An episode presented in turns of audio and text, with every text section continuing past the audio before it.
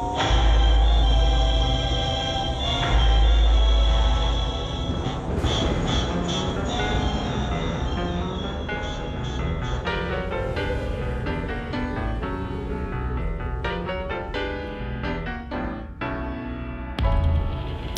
Jazz Pour qui sonne le jazz? David Copéran. Aujourd'hui, Sarava, jazz, slowbiz et label culte. Notre histoire commence par un...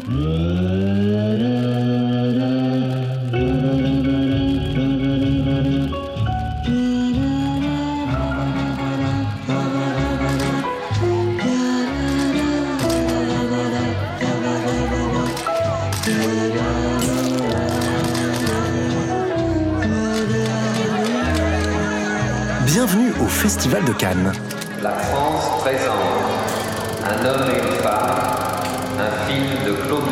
Nous sommes en 1966. Claude Lelouch est mort de trac, d'autant que la projection de son nouveau film, Un homme et une femme, vient d'être interrompue par la foudre. Un orage qui a fait sauter les plombs. Ce qui n'empêchera pas un homme et une femme d'obtenir la Palme d'Or et quelques mois plus tard l'Oscar du meilleur film étranger.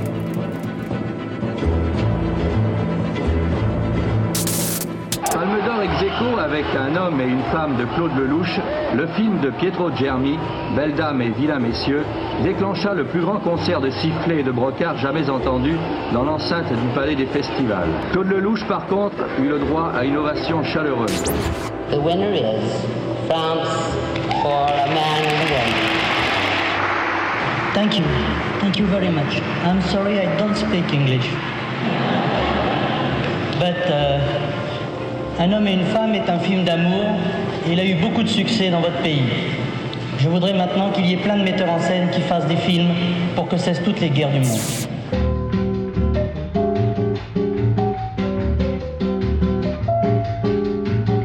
Or, comme cela arrive souvent, au-delà des images caméra au point de Lelouch et du couple Anouk Aimé Jean-Louis Trintignant, Vous n'avez pas une tête d'homme marié.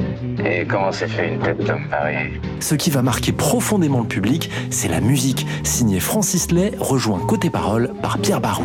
Être heureux, c'est plus ou moins ce qu'on cherche. J'aime rire, chanter, et je n'empêche pas les gens qui sont bien d'être joyeux.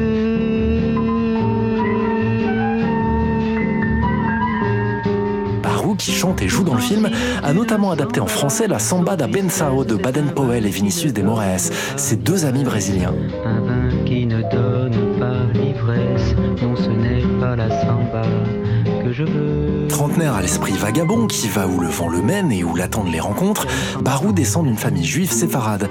Pendant la guerre, il fut caché en Vendée, loin de ses parents. Joueur de volet, fou de Jacques Prévert et de jazz qu'il découvre à la Libération, le jeune Pierre revient à Paris et hante les caves de Saint-Germain-des-Prés. Il papillonne, tantôt journaliste sportif, tantôt acteur. Sur un coup de tête, il part au Brésil, mais au final, c'est à Paris qu'il rencontre les inventeurs de la bossa nova, dont Vinicius de Moraes. Et c'est à cette époque que son destin va croiser celui de Claude Lelouch.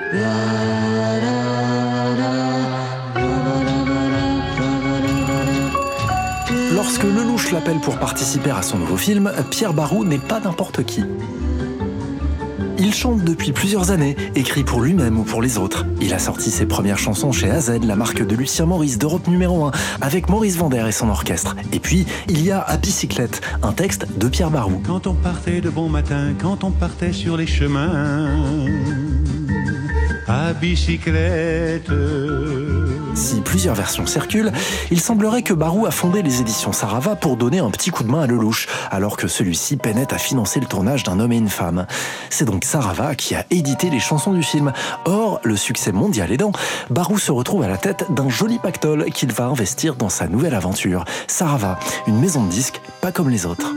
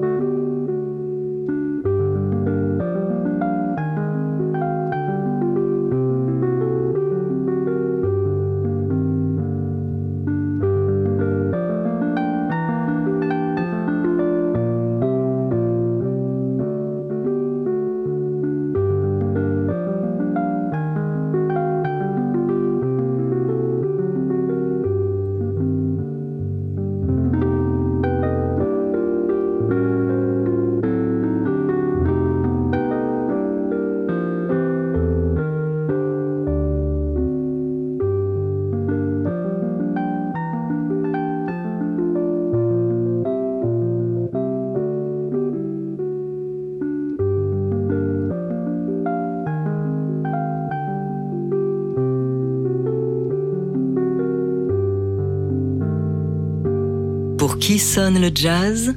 David Copéran sur TSF Jazz. J'ai toujours été d'un prosélytisme épouvantable depuis que je suis adolescent. C'est-à-dire qu'à chaque fois que j'écoute quelque chose ou que j'aime quelqu'un ou un chien ou un livre, j'emmerde tous les gens autour de moi. Ainsi, Pierre Barou décrivait sa méthode de travail en tant que patron de label à un journaliste de la revue Je Chante en 1992. Voilà comment, avec Sarava, le français le plus brésilien de France va produire ce que la vie a mis sur son chemin, croisé dans quelques cabarets Montmartrois, à commencer par la chanteuse Brigitte Fontaine ou le pianiste Maurice Vander, qui l'accompagna à ses débuts et qu'on vient d'entendre avec cette belle sicilienne de forêt. Un disque Sarava paru au début des années 70.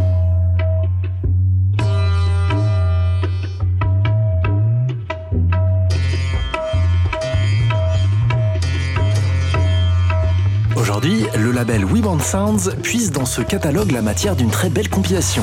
Pierre Barou and the Sarava Sound, Jazz, Samba and Other Hallucinatory Grooves.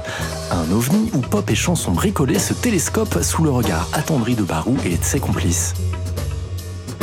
Et où le jazz n'est jamais loin, à l'image du Trance Call de Georges Arvanitas.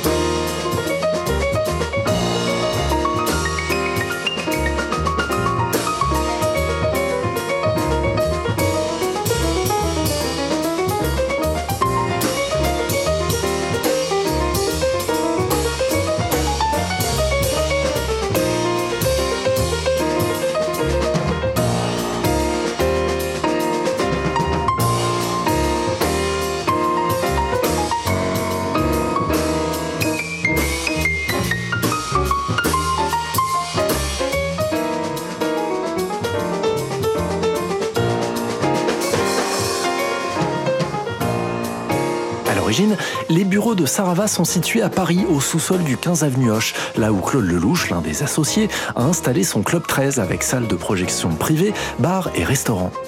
Le studio de Sarava, lui, est aménagé dans un petit immeuble de Montmartre, passage des Abbesses. Un studio qui va servir de laboratoire. J'en veux pour preuve cette chanson à la mise en scène étonnante que je vous dédie à vous, oui vous, qui êtes bloqués là sur le périph'. Il pénétra dans la ville le matin, le bruit, le bruit des voitures, des engins, le bruit, le bruit des voitures, des engins. Il pénétra dans la ville le matin, il enjalait boulevard périphérique, le bruit, le bruit des chantiers, des déclics, le bruit, le bruit des chantiers, des déclics. Il enjalait boulevard périphérique, au bureau il arrive 10h15, le bruit, le bruit n'est jamais en retard, le bruit, le bruit n'est jamais en retard, au bureau il arrive 10h15, secrétaire téléphone et ascenseur, le bruit, le bruit, il ne faut pas qu'il meure, le bruit, le bruit, il ne faut pas qu'il meure. Secrétaire téléphone et ascenseur. Il y a cette fille, silencieuse comme l'eau, sans bruit, sans bruit, il la verra bientôt.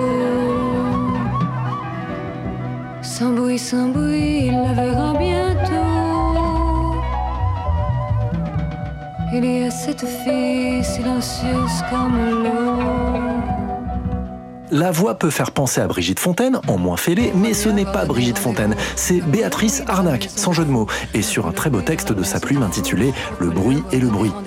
Béatrice Arnac, qui est à l'époque la compagne de Fernand Brousseau, amie d'enfance de Pierre Barou qui joue les couteaux suisses au sein de Sarava, gérant, propriétaire du studio, comptable et à 16 heures directeur artistique et chargé de distribution.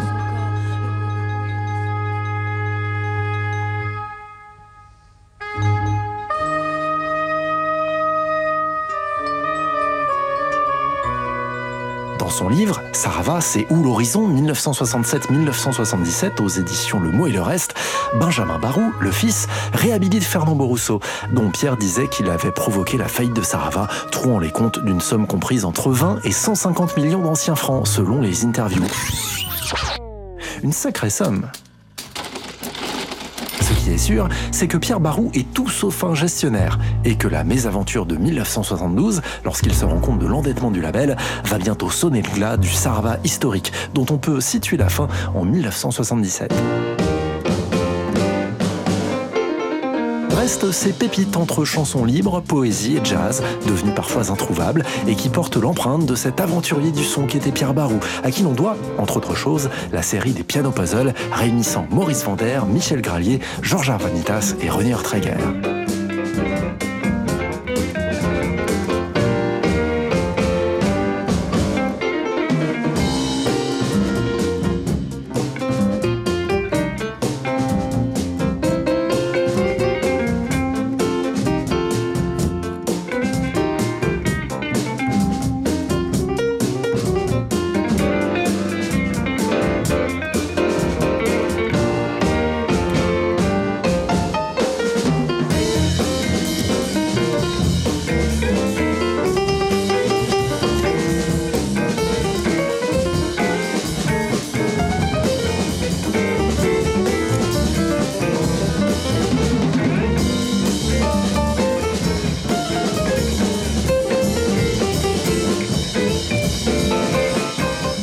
Barou and the Sarava Sound, Jazz, Samba and Other Hallucinatory Grooves, ou le meilleur de l'épopée Sarava, une compilation à retrouver en vinyle et en CD sur le label We Want Sounds. Merci les enfants. Les bacs. Envoyez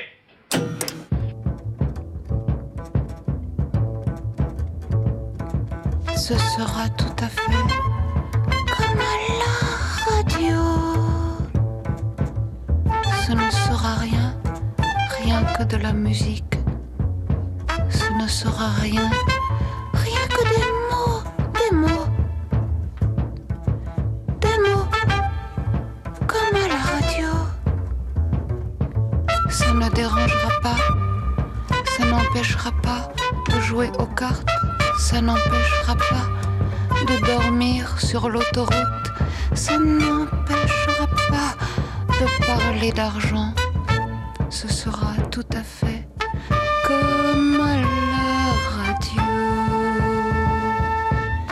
sera rien, juste pour faire du bruit. Le silence est atroce. Quelque chose est atroce aussi. Entre les deux, c'est la radio. Tout juste un peu de bruit pour combler le silence.